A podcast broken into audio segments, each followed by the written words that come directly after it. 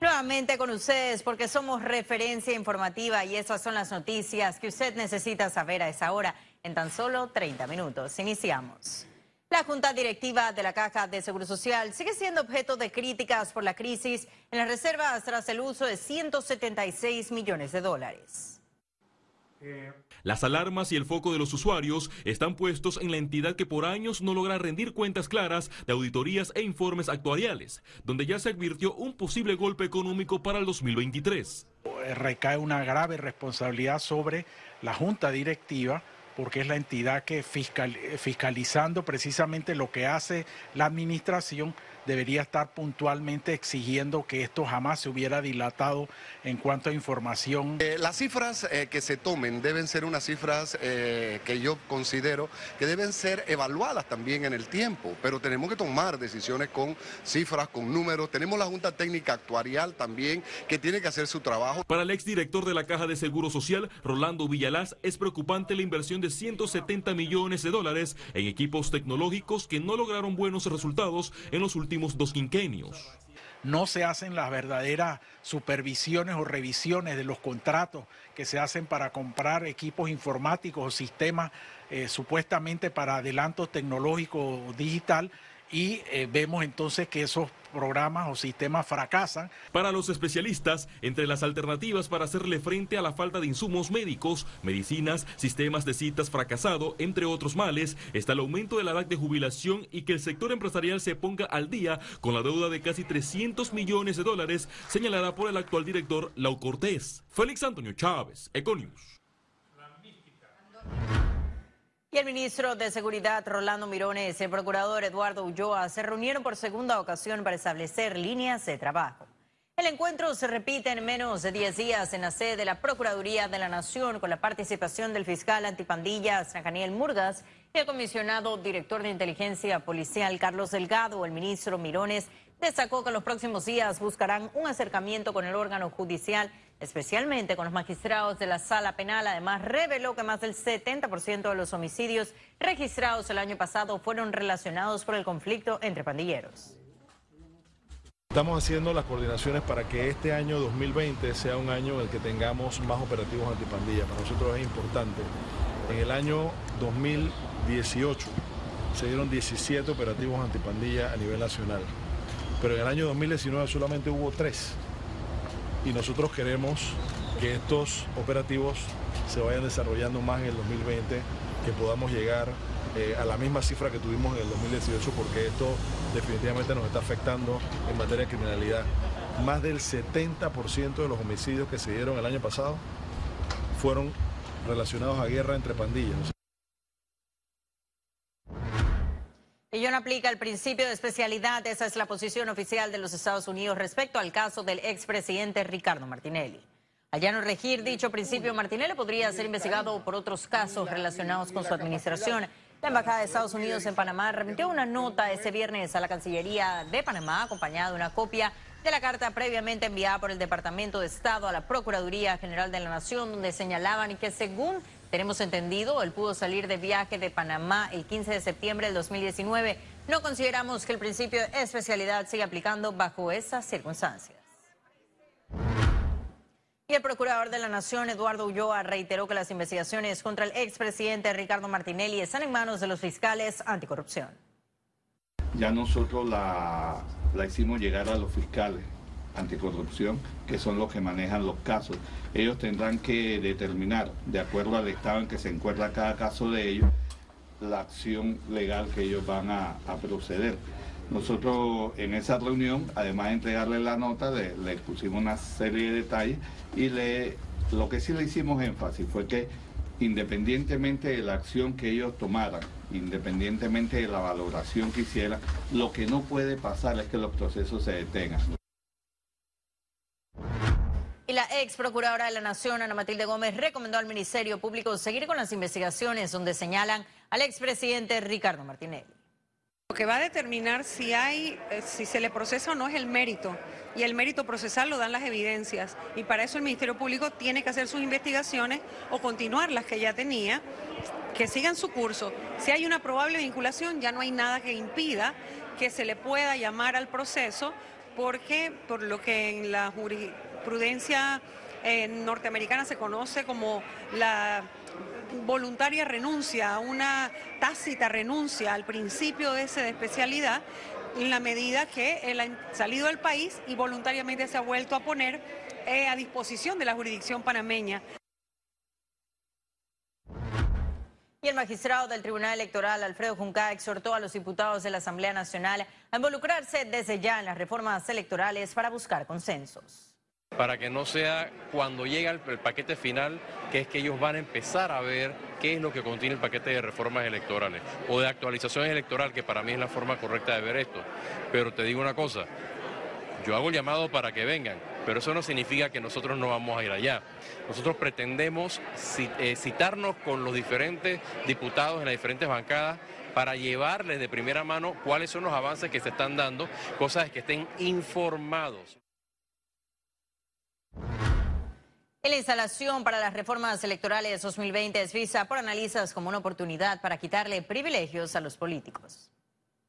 Nadie está satisfecho con nuestro sistema electoral, entonces lo que estamos haciendo en la bendita comisión es un entretenimiento, es un show para que los magistrados se proyecten que exista un enfoque para cambios importantes es la recomendación del analista político Jorge Gamboa Rosemena, quien alega que la ciudadanía está cansada del sistema protocolar de reformas que solo traen beneficios partidistas. Mira, hay cosas tan sencillas como que no se debe la postulación a varios cargos para después de definir cuál es el que quiero. No, no, esto, esto es una cuestión aberrante. Las expectativas son muchas para los estudiosos en la materia que reconocen las fallas registradas en las primarias, las irregularidades en la recolección de firmas de los independientes y las denuncias en los comicios generales. Hemos reducido gracias a las reformas el costo de cada voto. Y, por y el otro asunto muy importante que debe ser una gran vergüenza para la ciudadanía panameña es que no hemos aprobado la paridad electoral. Eh, sobre todo el tema del fuero penal electoral. ¿Debe ser eliminado Definitivamente, esto, esto está obstruyendo los temas de la justicia. En Panamá, la instalación de la Comisión Nacional de Reformas Electorales se da después de cada torneo general, con el fin de curar los errores con aportes al Código Electoral, pero tomando en cuenta que la última palabra la tiene la Asamblea Nacional con la aprobación de los diputados. Félix Antonio Chávez, Econius. Y decretaron detención preventiva para las nueve personas involucradas en la masacre en la comarca Nuevo Uglé.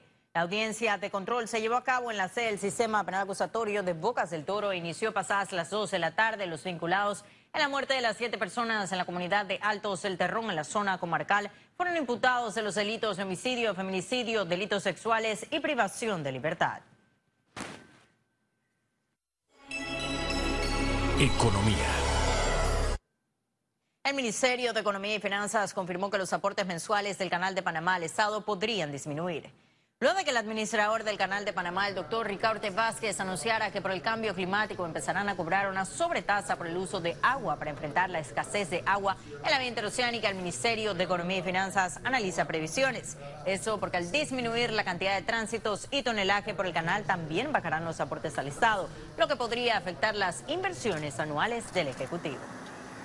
Bueno, hay dos partes que son los componentes de los aportes del canal a Panamá.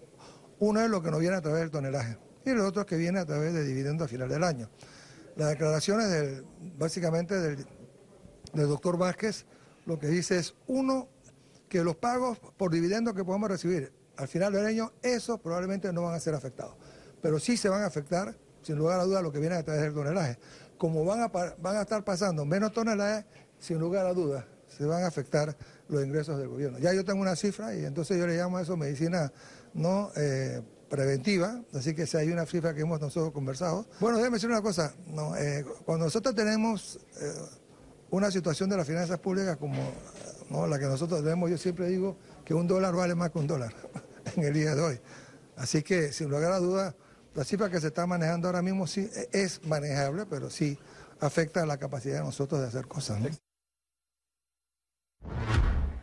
Y el sector hotelero espera incrementar su ocupación en ese 2020, eso luego de cerrar la baja en los últimos tres años. En 2019 los hoteles cerraron con una ocupación de 43%, lo que representó una baja respecto a años anteriores en los que cerraron con un 60%. Por ese motivo, el gremio apuesta por concretar proyectos a corto plazo que les permitan aumentar ese índice entre 3 y 8 puntos porcentuales más. Nosotros definitivamente quisiéramos llegar a esos niveles de ocupación. Ya te digo que este año cerramos el año con 43%. Nosotros deberíamos de subir, hablamos de conservadoramente, no bajar, porque ya hay acciones que se están haciendo y, va a ser en positivo. Pero, sin embargo, hay maneras de que nosotros podamos no subir tres puntos, podamos subir ocho puntos. Entonces, pero sí, sí sería eh, tomando acciones eh, concretas para realizar. Los ministerios de Comercio y Cultura trabajan en comercializar y proteger la propiedad intelectual de artesanos. Veamos.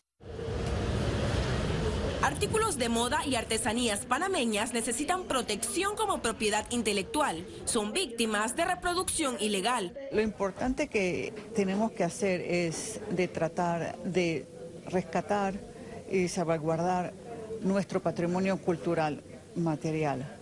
Tenemos que estar conscientes de que el tiempo está pasando y tenemos que tomar acción hoy en día. Para combatir el plagio de lo autóctono, los ministerios de Comercio y de Cultura recomiendan a artistas registrar y patentizar lo que crean. Estamos vinculando a artesanos directamente con diseñadores de moda para que se cree una industria comercial de moda en Panamá que con vistas a que llevemos eh, nuestro productos al extranjero. Pueden ser protegidos a través de la figura de diseños industriales en nuestra dirección.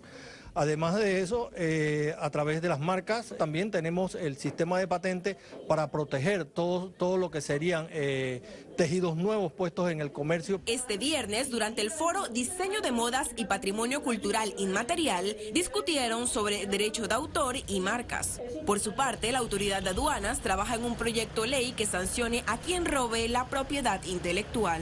Ciara Morris, Econews. Y ahora sí ha llegado el momento de conocer un resumen de la jornada bursátil ese viernes 17 de enero. Adelante.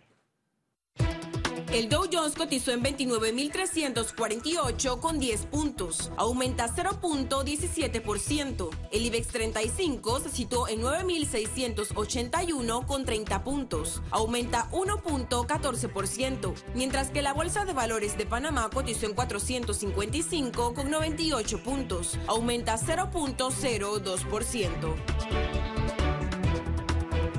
Veamos en detalle el volumen negociado en la Bolsa de Valores de Panamá.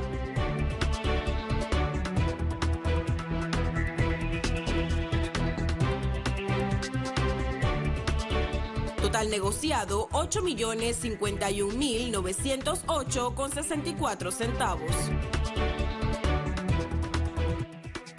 Y en breve estaremos de regreso con notas internacionales. Pero recuerde, si no tiene oportunidad de vernos en pantalla, puede hacerlo en vivo desde su celular a través de una aplicación destinada a su comodidad y es Cable On The Go. Solo descárguela y listo.